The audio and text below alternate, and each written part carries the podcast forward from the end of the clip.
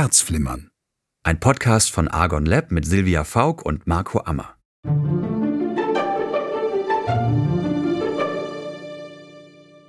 Silvia Faulk ist psychologische Beraterin, Buchautorin, Mediatorin und Coach mit eigener Beziehungs- und Liebeskummerpraxis in Berlin.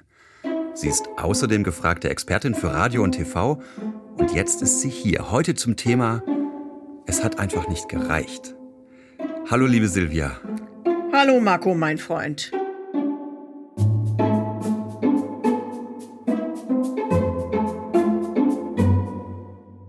Es hat einfach nicht gereicht. So einen ja. Satz will man auf gar keinen Fall hören.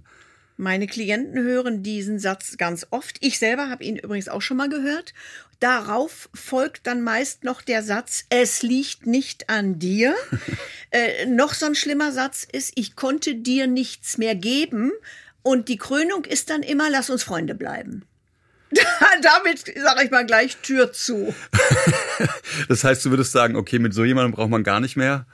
Ja, das sind nur Ausreden. Nicht? Das ist natürlich die Ausrede vor sich selber. Ich lasse da jetzt jemanden hängen äh, und muss da jetzt anrufen oder meistens wird ja heute wird ja nur noch eine SMS geschickt. Zu meiner Zeit, ich kriegte ja damals noch ein fünfseitiges Fax, in dem auch nur diese Sätze standen, ich kann dir nichts mehr geben, es hat nicht gereicht, äh, es liegt nicht an dir, du bist mir zu wichtig, bla bla bla. Aber ist es nicht viel zu verletzend, wenn man die vermeintliche Wahrheit sagt, sowas wie Entschuldigung, ich finde dich nicht mehr attraktiv oder Entschuldigung, ähm, es tut mir wirklich leid, aber du riechst komisch, ich möchte mit dir nicht zusammen sein oder der Sex macht mir keinen Spaß mit dir. Das find, äh, würde ich als ziemlich verletzend erleben. Will man denn nicht lieber sowas hören wie, du sorry, ich bin nicht beziehungsfähig? Das war auch noch ein guter Satz. Den habe ich vorhin vergessen. Der fällt auch ganz oft. Ja. Ich bin nicht beziehungsfähig. Leider Bindungsängste. Ja, ich habe Bindungsängste, immer gehabt. genau. Kommt leider von meinen Eltern. Genau. Es ist nein, äh, das sehe ich jetzt als Expertin, nicht als als Frau, sondern als Expertin anders. Ich finde, wenn mm, man merkt, ich möchte das nicht mehr, das reicht mir nicht mehr, dann ist es ja in in Wirklichkeit so, dass die Liebe nachgelassen hat da ist das doch auch ganz wurscht, ob der der Sex nicht gereicht hat oder jemand äh, aus dem Mund riecht oder sowas. Das muss ich dem doch gar nicht um die Ohren hauen. Da kann man doch sagen, du, meine Liebe ist, hat sich aufgelöst. Ich liebe dich nicht mehr.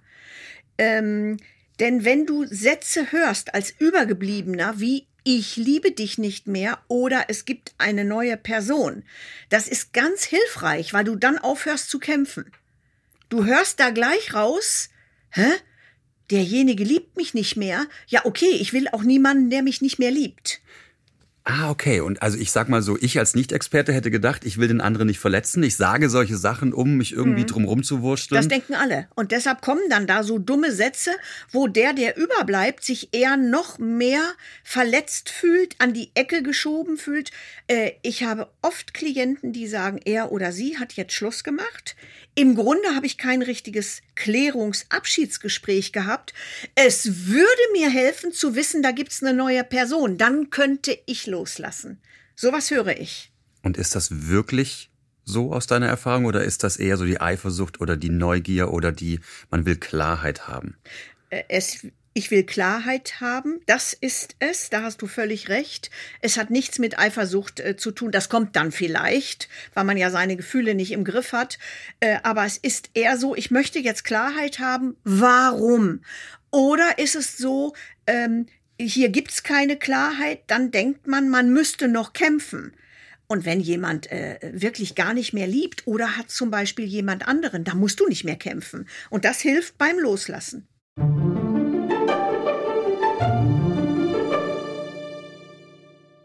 Mein Gedanke war gerade auch, gerade der Satz, es hat nicht gereicht. Es hat nicht gereicht. Da weiß man ja auch nicht, was nicht gereicht hat. Hab ich nicht gereicht? Hat der andere nicht gereicht? Was reicht eigentlich nicht? Äh, es ja, ist tatsächlich wischiwaschi. Nein, wird nicht so aufgenommen. Es wird nur gereicht. Du hast nicht gereicht. Ah, okay. Es ist nur, das ist so wie der Schlag ins Gesicht und das Brotmesser ins Herz ich bin doof, ich bin dusselig, ich habe nicht gereicht, ich war nicht gut genug. Das ist das, was überbleibt bei den beiden Sätzen. Es hat nicht gereicht und genauso schlimm, es hat nicht mehr gepasst. Sorry, es hatte mal sehr gut gepasst.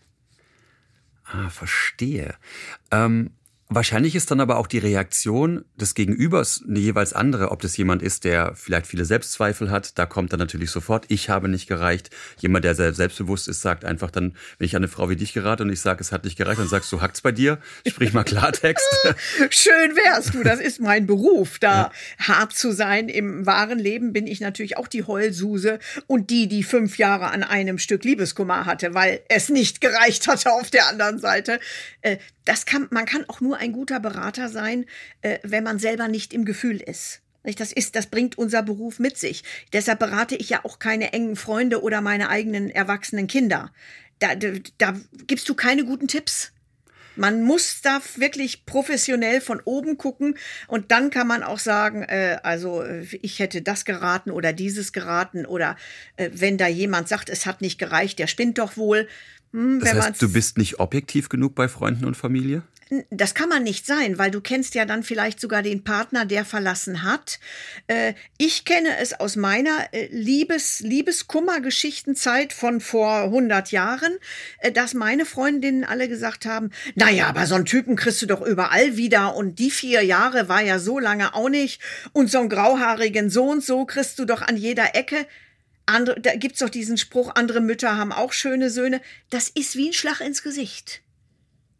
Und ich habe mich selber schon mal dabei erwischt, dass ich es auch fast sagen wollte zu irgendjemand zum Trost. Es ist aber kein Trost. Das ist einfach Gefühle wegwischen, nicht es ernst nehmen. Äh, genau, und derjenige, dem man es sagt, der, für den ist es eher noch eine äh, Ohrfeige obendrauf, so nach dem, dem Motto, wenn deine Freunde sagen, also was kriegst du doch an jeder Ecke, mach dich doch nicht verrückt, dann heißt es ja gleichzeitig, du hattest da einen Idioten.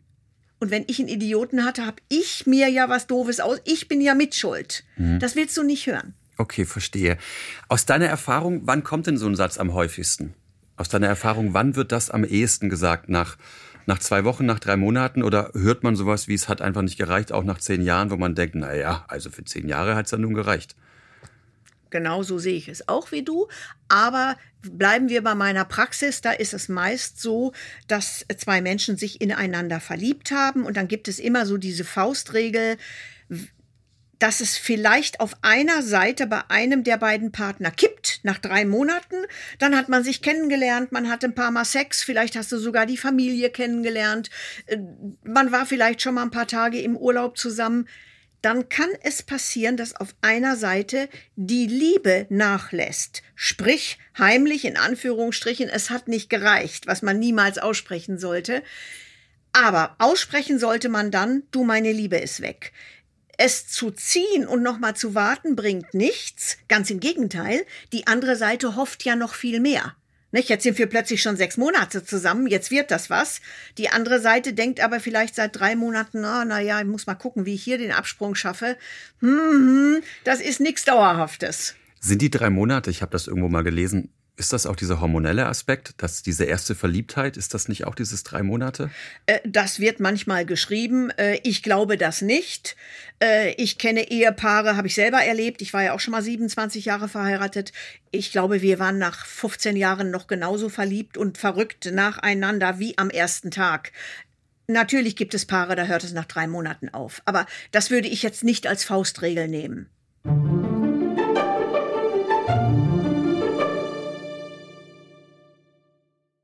Jetzt hat mir jemand gesagt, weil er diesen Podcast nicht gehört hat, es hat nicht gereicht.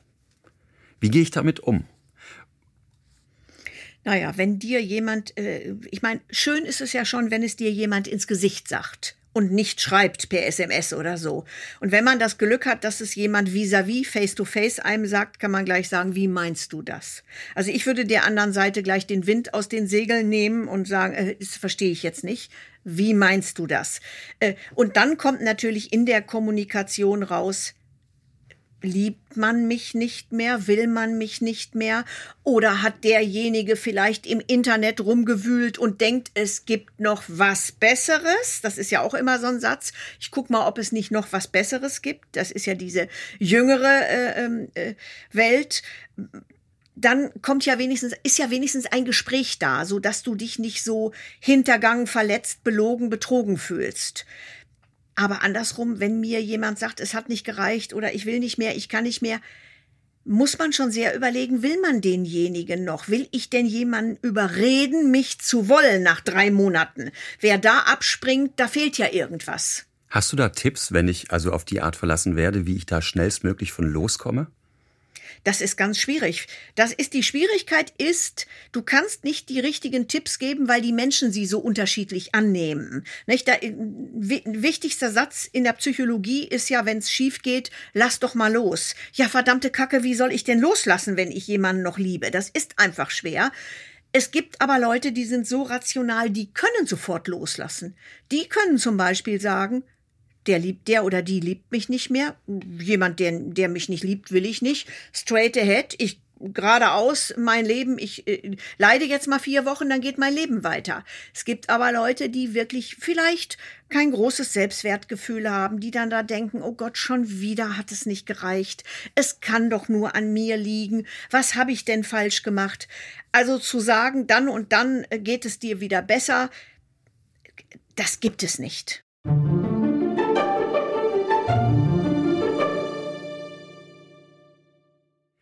Bei großen Verlusten ist der Selbstwert ja ein Riesenthema. Was kannst du mit deinen Klientinnen und mit deinen Klienten machen, um den Selbstwert wieder auf Trab zu bringen, wieder hochzukriegen, dass sie sich wieder besser fühlen und sich selber wieder mehr mögen?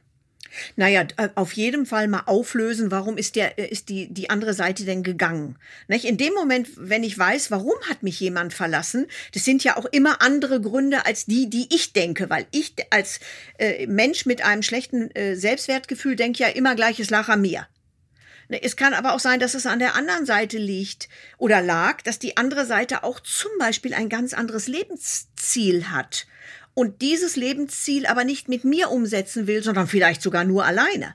Das heißt, ihr schaut dann einfach gemeinsam von außen ein bisschen drauf. Was war, wieso, warum, weshalb? Und was ich ganz wichtig finde, das merke ich immer wieder, speziell übrigens auch bei Männern, dass Männer ganz selten gelobt werden. Ich sehe das, wenn, ich habe das durch Zufall eigentlich entdeckt. Ich hatte mal einen so einen Banker, der immer zu mir kam, einen Klienten, der hatte immer so mega schicke Schuhe an. Und zudem habe ich dann mal irgendwann gesagt, Mann, was haben Sie denn schon wieder für schicke Schuhe an? Ich habe gedacht, der wird jetzt zwei Meter groß.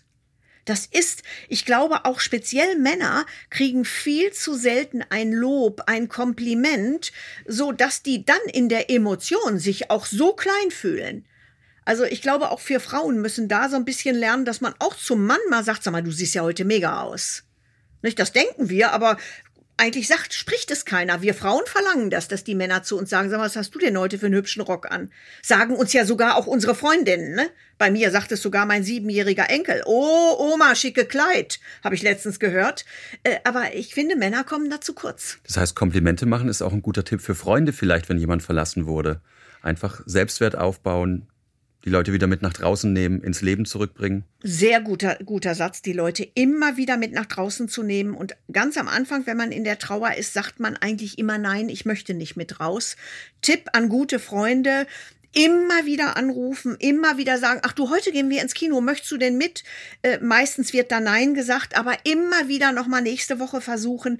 Alleine, dass man als Verlassener immer wieder von Freunden angerufen wird, ist schon wieder ein Seelenstreicheln.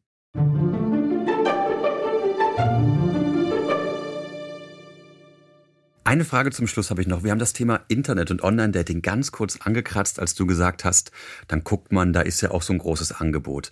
Glaubst du, dass wir in Zeiten von Tinder und Parship und Gay Romeo und was es so alles gibt, glaubst du, dass es schwieriger wird, sich auf jemanden festzulegen, weil das Angebot so groß ist und weil der Zugriff einfach da ist? Ja, für die neue Generation. Wir dürfen ja nicht vergessen, ich bin ja 53 geboren. Äh, da gab's das ja alles noch gar nicht. Äh, heute, ich sage mal, die, die, Leute, die, ich sag mal, um die 30, vielleicht auch noch 40 sind, sind ja übertrieben gesagt damit schon groß geworden. Und ich höre das nur von Klienten. Wir haben uns im Internet kennengelernt. Äh, es kriselt gerade. Ich habe schon gesehen, mein Partner guckt wieder im Internet und solche Geschichten. Ich glaube, das ist einfach die neue aktuelle Welt. Ich habe früher auch online gedatet und da hört man den Satz, du, das passt leider nicht. Sehr, sehr schnell tatsächlich. Da schickt man ein Bild oder sagt einen Satz und bekommt sofort als Feedback, passt leider nicht. Mhm. Muss man auch lernen, mit umzugehen. Ja. Hat, erinnert mich so ein bisschen an, es hat einfach nicht gereicht, nur dass es sehr, sehr viel früher kommt und deswegen sehr, sehr viel kürzer wehtut. Ja, aber okay, da kenne ich natürlich auch Klienten oder Klientinnen, die haben äh, einen Zettel vor sich liegen mit 10, 11 Positionen. Also der muss dies haben und muss das haben und das müssen helle Augen sein und der darf keine Kinder haben oder der muss Kinder haben und der Beruf muss. Hm, hm, hm, hm, hm das ist dann ja auch schwierig, wenn du so festgefahren bist, was jemand erfüllen soll, den du noch weder gesehen hast, noch mit dem mal geknutscht hast. Äh, da nimmt man sich natürlich auch viel Chancen. Ne? Ja, und da ist es sehr einfach, dass der andere nicht reicht. genau, das Punkt reicht einfach dann nicht einfach nicht. Hat die, die Liste nicht erfüllt. Genau, die Checkliste. Von zwölf Punkten hat ein Punkt gefehlt, raus. okay, ich sehe, das ist nochmal eine ganz neue Thematik. Über Online-Dating sollten wir uns vielleicht nochmal ein anderes Mal ganz ausführlich unterhalten. Das machen wir ganz in Ruhe. Vielen Dank heute. Ich finde, bei uns beiden hat es heute sehr gut gereicht. Ja, es hat sehr gut gepasst. Und ich freue mich schon auf unser nächstes Treffen. genau. Bis dann, Marco. Bis dann. Herzflimmern. Ein Podcast von Argon Lab mit Silvia Faulk und Marco Ammer. Ihr hört uns alle 14 Tage überall dort, wo es Podcasts gibt oder auf podcast.argon-verlag.de. Leidet ihr unter Liebeskummer oder habt eine Frage an Silvia Faulk? Dann meldet euch per Telefon und sprecht auf unsere Mailbox oder schreibt uns eine E-Mail. Silvia Faulk wird dann eure Frage im Podcast beantworten. Telefonnummer und E-Mail-Adresse findet ihr unter dieser Podcast-Folge oder auf podcast.argon-verlag.de. Wir freuen uns auf eure Anrufe und Mails und sind schon sehr gespannt auf eure Geschichten. Ich bin für euch da. Eure Silvia Faulk.